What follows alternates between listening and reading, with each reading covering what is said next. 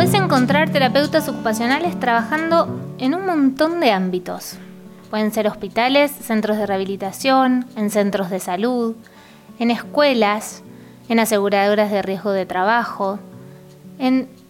infinidad de, lugares o ámbitos en donde se atiende la salud de las personas. Pero la pregunta más frecuente que nos hacen es ¿cuándo se debe consultar a un terapista ocupacional? Y va a depender, en cierta forma, del ámbito en el que la persona se desempeñe, el terapista,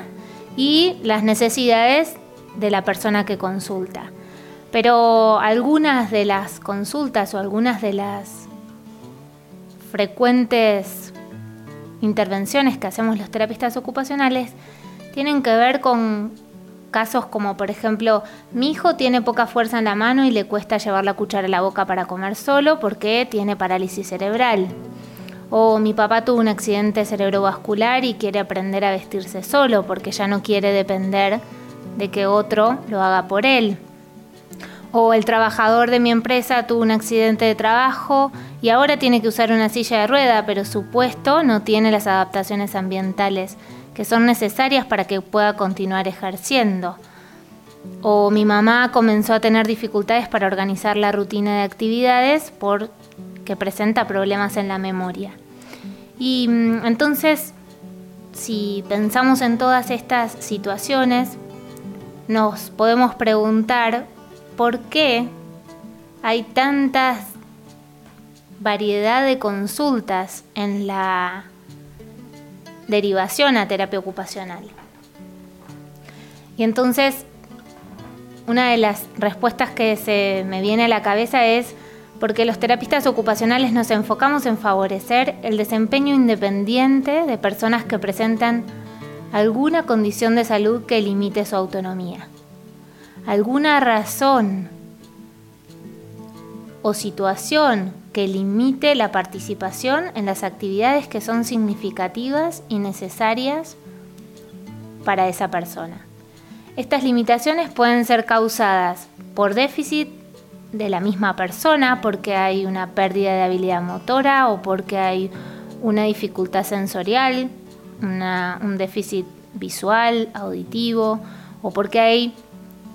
déficit cognitivos que son producto de la secuela de alguna lesión o alguna condición de salud específica. Y entonces el terapista ocupacional se va a enfocar en rehabilitar y en entrenar a esa persona a que pueda alcanzar las habilidades funcionales necesarias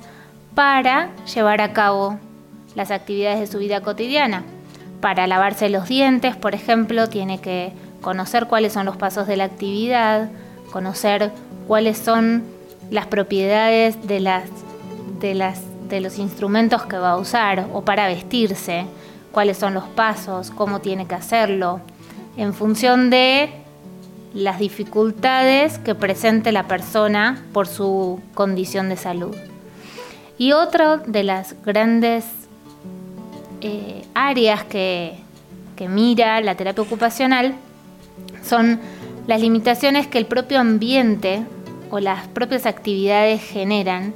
y por eso el terapista ocupacional diseña estrategias y adaptaciones que favorezcan la autonomía. En el caso de este niño que tenía poca fuerza, se puede adaptar la cuchara para que le sea más fácil llevarla a la boca o en el caso de una persona con ACV que le cuesta vestirse, podemos pensar en la adaptación de la ropa para que le resulte más fácil el entrenamiento y el, alcanzar el objetivo funcional que va a ser la autonomía y la independencia en, la actividad de vestido. Entonces, eh, las derivaciones a terapia ocupacional son variadas, como verán, y va a resultar de las necesidades en las ayudas técnicas o de entrenamiento específico que requiera el paciente en función de su condición de salud.